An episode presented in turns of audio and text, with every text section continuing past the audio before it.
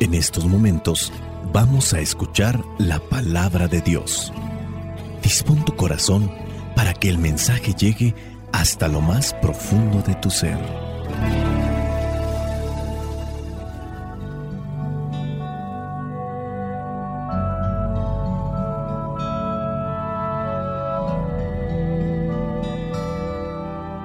El Evangelio que la iglesia nos presenta para el día de hoy corresponde a Mateo, capítulo 19, versículos del 23 al 30.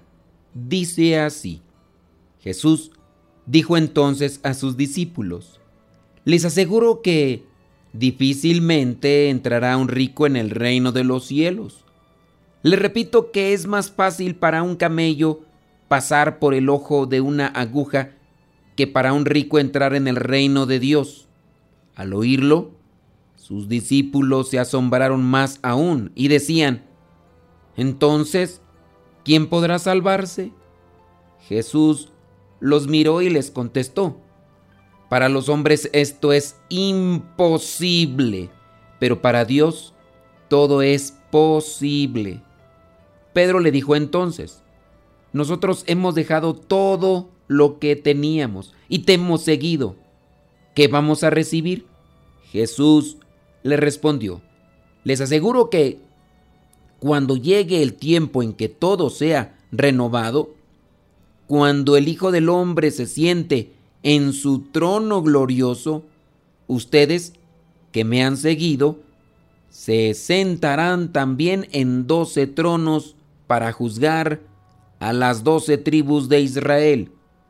Y todos los que, por causa mía, hayan dejado casa o hermanos o hermanas o padre o madre o hijos o terrenos, recibirán cien veces más. Y también recibirán la vida eterna. Pero muchos, que ahora son los primeros, serán los últimos. Y muchos, que ahora son los últimos, serán los primeros. Palabra de Dios. Te alabamos, Señor. Señor Jesucristo, nuestro divino Salvador. Gracias te damos por tu infinito amor. Te escuchamos en la palabra te recibimos y adoramos en la Eucaristía. Servimos en los hermanos.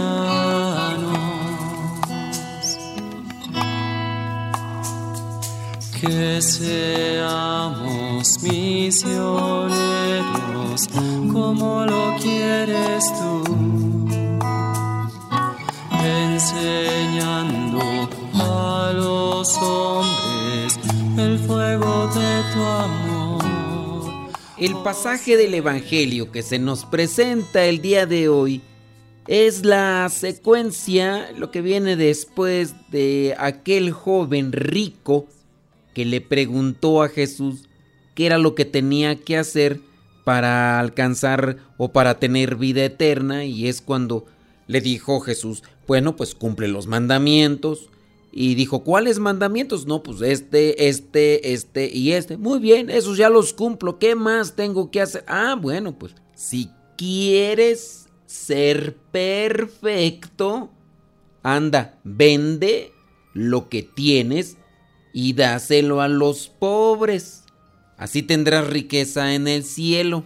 Y dice ahí que el joven se fue muy triste por eso ahora en el Evangelio encontramos esa secuencia. Cuando ya el muchacho se fue todo triste porque era muy rico, les dijo a sus discípulos, les aseguro que difícilmente un rico entrará en el reino de los cielos. Les repito que es más fácil para un camello pasar por el ojo de una aguja que para un rico entrar en el reino de Dios. Al oír sus discípulos esto que estaba diciendo Jesús, se asombraron y decían, uh, pues entonces, ¿quién podrá salvarse?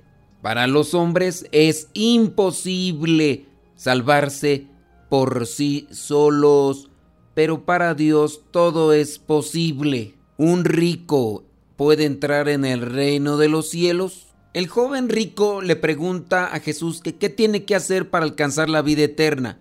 Vive los mandamientos. Muy bien, el rico dice, yo ya los cumplo. ¿Qué más tengo que hacer? Ah, si quieres alcanzar perfección y riqueza en el reino de los cielos, entonces ve y vende todo lo que tienes, dáselo a los pobres y sígueme. ¿Un rico puede entrar en el reino de los cielos? Ya lo habíamos entendido bien. Hay que cumplir los mandamientos. Ahora, si tú eres de las personas que tienen mucha, pero mucha riqueza, la riqueza en sí no te impide entrar en el reino de los cielos. Cumple los mandamientos y alcanzarás vida eterna. Ahora que si quieres ser perfecto y ganar riqueza en el cielo, pues ahí sí ya viene un sacrificio más grande. Veamos algunos casos de personas ricas dentro de la iglesia que, podemos decirlo así, cumplían con la voluntad de Dios. Veamos el caso de Marta y María y Lázaro. Aunque los evangelios no describen que eran personas con bienes materiales muy por encima de muchos judíos, ellos tenían una casa donde hospedaban a los discípulos, a los apóstoles y hospedaban a Jesús y además ofrecían la comida. A Jesús le gustaba ir a la casa de Lázaro, María y Marta, digamos que por los bienes que ellos tenían. Otra mujer en este caso, María, María la madre de Juan Marcos. María la madre de Juan Marcos que sí se señala en la Biblia, los estudiosos vienen a mencionar que María, la madre de Juan Marcos, Juan Marcos, el discípulo de Bernabé y después también de Pablo, Juan Marcos, el que vendría a ser el autor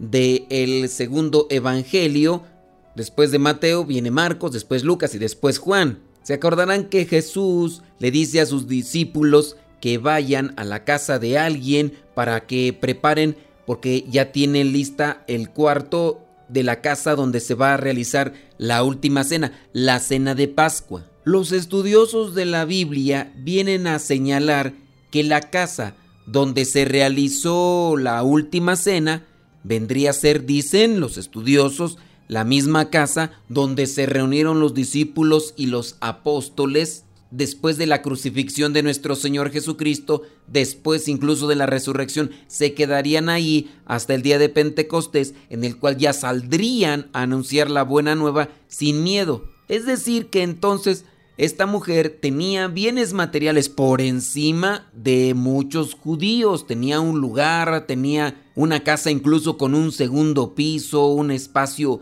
grande para poder realizar todo esto y para poder hospedar a todos los apóstoles y a las mujeres, a los seguidores de Jesús después de la crucifixión y muerte de nuestro Señor Jesucristo. Veamos también aquella mujer que escuchando a Pablo, que era comerciante y que después de haber escuchado a Pablo se convirtió y después le dijo a Pablo que se quedara y que se hospedaran ahí en su casa y le rogó y, y ahí los tuvo. No se habla que ya en ese momento fueron y vendieron todo lo que tenían sino que lo que tenían lo compartían para las necesidades de los demás. Veamos casos contemporáneos. En la iglesia se presenta a los santos como aquellos héroes de la fe, aquellos que se esforzaron en cumplir con la voluntad de Dios y hay muchos de ellos que hicieron grandes cosas en favor de los demás.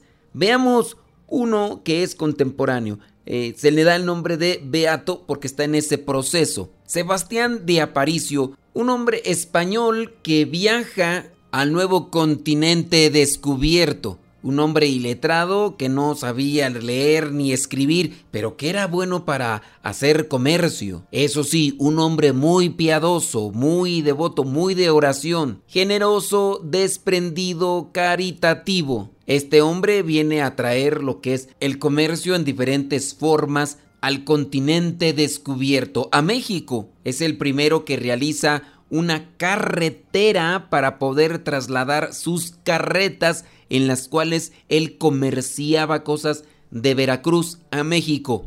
Tenía empleados con las cosas que iba él creando. Y si ustedes ya quieren conocer más a detalle todo lo que hacía, busquen por ahí en el internet lo que es la biografía del Beato Sebastián de Aparicio. Bueno, este hombre construye la primera carretera de Veracruz a México. Después, ya lo que era aquel gobierno que ya estaba establecido de la Nueva España, llamada aquí en México, le pidieron que realizara una carretera de México a Zacatecas. Tenía muchos empleados, muchos trabajadores a los cuales ayudaba con un empleo, pero también les ayudaba con los bienes materiales y además les ayudaba para que tuvieran ese encuentro con Dios a su manera, como él lo percibía dentro de su poco conocimiento de literatura y de doctrina. Y es que él no conocía tanto de la palabra de Dios, pero lo más importante, lo vivía. Y eso es de lo que nos va a pedir cuentas nuestro Señor Jesucristo, de lo que nos va a pedir cuenta Dios, que tanto vivíamos el Evangelio. Pues este hombre era muy rico, se casó dos veces, en las dos veces enviudó. Cuando ya estaba en una etapa grande de edad, después de muchas cosas que había realizado dentro del plan comercial y de los negocios, y que además se dedicaba a ayudar a sus trabajadores, que en este caso eran indígenas, cuando él ya se encontraba en una etapa siendo grande, ofreció los bienes materiales con las personas necesitadas y pidió que lo recibieran en la comunidad de los franciscanos. Llegó a ser entonces un hermano religioso. Y después de tener muchas cosas materiales de las cuales él era administrador, que en este caso vendría a ser la diferencia. Muchas personas podrán tener esa inteligencia nata para hacer negocios, porque son disciplinados, porque tienen proyección y todas estas cosas que pueden hacer como negocios o empresas sirven para darle empleo a los demás, sirven para generar una economía, una estabilidad, y eso también es bueno. Podríamos decir que esta persona, Sebastián de Aparicio el Beato, era una persona rica. Podemos decir que sí, porque ese es el adjetivo calificativo que se le da a una persona que tiene riquezas materiales. Pero era un administrador de estos bienes materiales. Él tenía a los bienes materiales. Los bienes materiales no lo tenían a él. Buscó la perfección, fue, vendió, dio las cosas materiales a los más necesitados y después entró en la orden de los franciscanos. Hay personas de muchos bienes materiales que se dedican a ser administradores. Cumplen con los mandamientos de Dios, pero a su vez de los bienes que han logrado alcanzar gracias a los talentos que Dios les ha dado y que han puesto a trabajar, han ayudado a personas, a familias, no se han dedicado a robarles, a utilizarlos para tener más riquezas. Dios es providente, Dios es generoso. Ojalá y entendamos el mensaje de este Evangelio que también está enfocado en no dejarnos manipular o controlar por las riquezas. O pueden ser muchas o pueden ser pocas. Lo grave es cuando nos dejamos controlar por ellas y no buscamos a Dios o no ponemos a Dios en el primer lugar de nuestras vidas. Que el Espíritu Santo nos ilumine con sabiduría para saber entender la palabra del Señor y poder caminar por ese sendero que Él nos traza para alcanzar la vida de santidad. Espíritu Santo, fuente de luz, ilumíname. Espíritu Santo, fuente de luz, lléname de tu amor. La bendición de Dios Todopoderoso, Padre, Hijo y Espíritu Santo, descienda sobre cada uno de ustedes y les acompañe siempre. Soy el Padre Modesto Lule de los misioneros servidores de la palabra. Vayamos a vivir el Evangelio. Lámpara es tu palabra para mis pasos, luz en mi sendero. Lámpara es tu palabra para mis pasos, luz en mi sendero. Luz, tu palabra es la luz. Luz, tu palabra es la luz.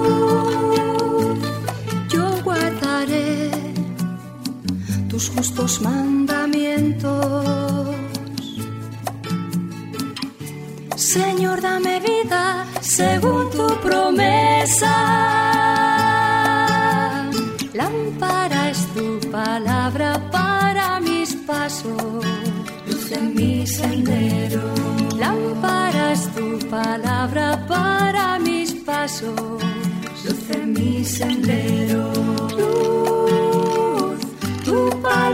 es la luz.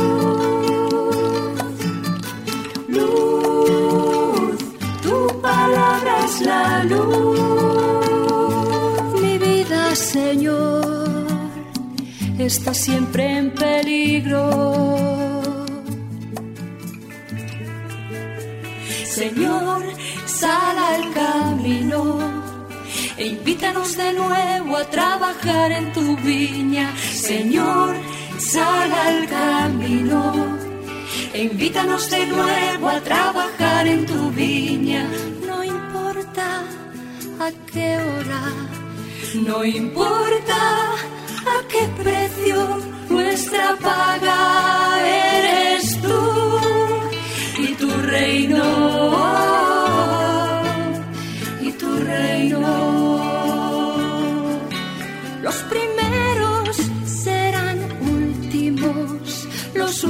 serán primeros.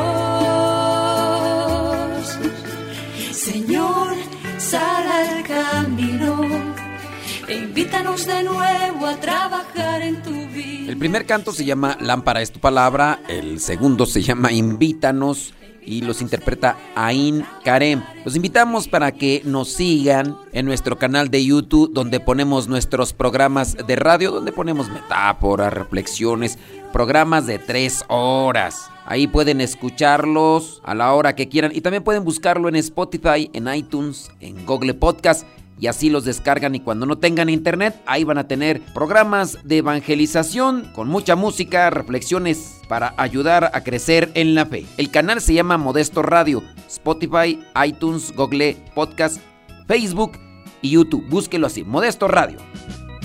Caminaba por la vida sin sentido, entre sueños que no dan felicidad. Poco a poco fui llenando de amargura este corazón de odio y de maldad. Presa fácil para un mundo que te ofrece en los vicios su falsa felicidad. Pero mi alma siempre se me revelaba y me llevó a Jesús, a la verdad. Jesús y me dijo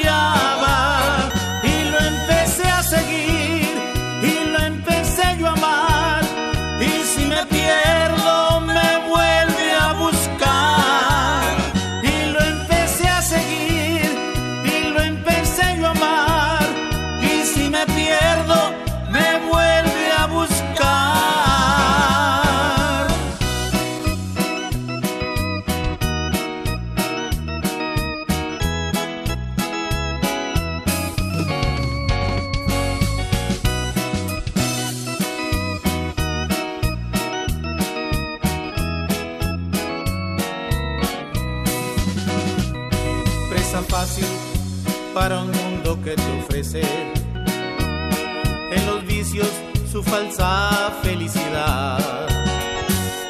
Pero mi alma siempre se me revelaba y me llevó a Jesús, a la verdad.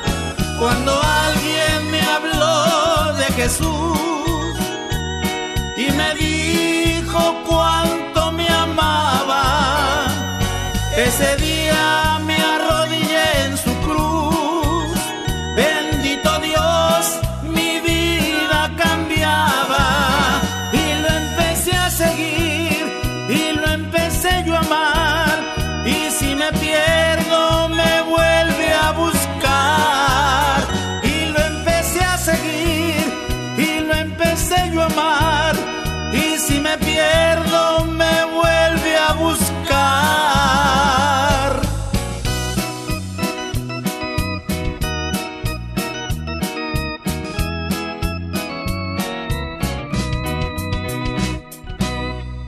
Este canto se llamó Alguien me habló de Jesús. Lo interpretó Los Búhos.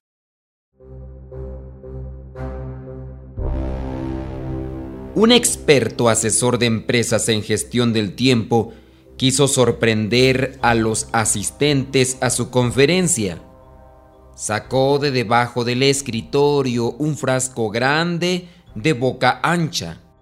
Lo colocó sobre la mesa junto a una bandeja que tenía piedras del tamaño de un puño y preguntó, ¿cuántas piedras piensan que caben en el frasco?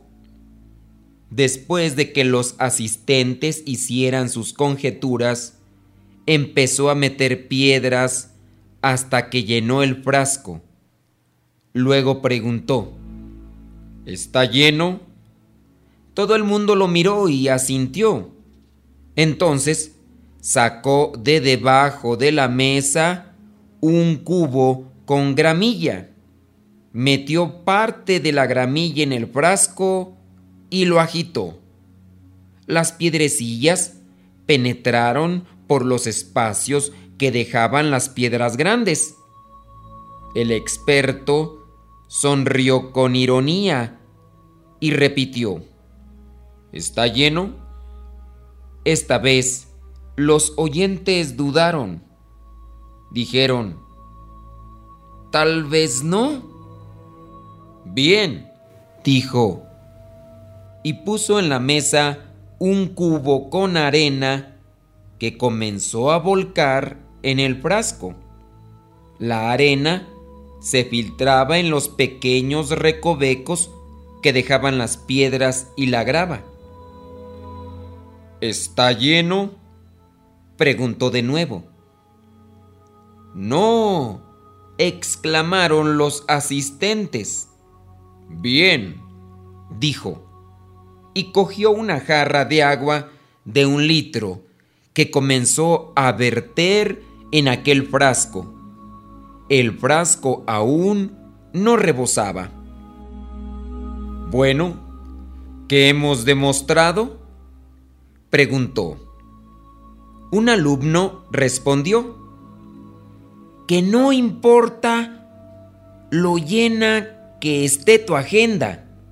Si lo intentas, siempre puedes hacer que quepan más cosas. No, eso no, dijo el experto. Lo que esta lección nos enseña es que si no colocas las piedras grandes primero, nunca podrías colocarlas después. Yo te pregunto, ¿cuáles son las grandes piedras en tu vida? Coloca siempre en tus actividades diarias esas piedras grandes. Después irás acomodando lo demás. ¿Quiénes son tus piedras grandes? La principal debe ser Dios. Después, las personas amadas.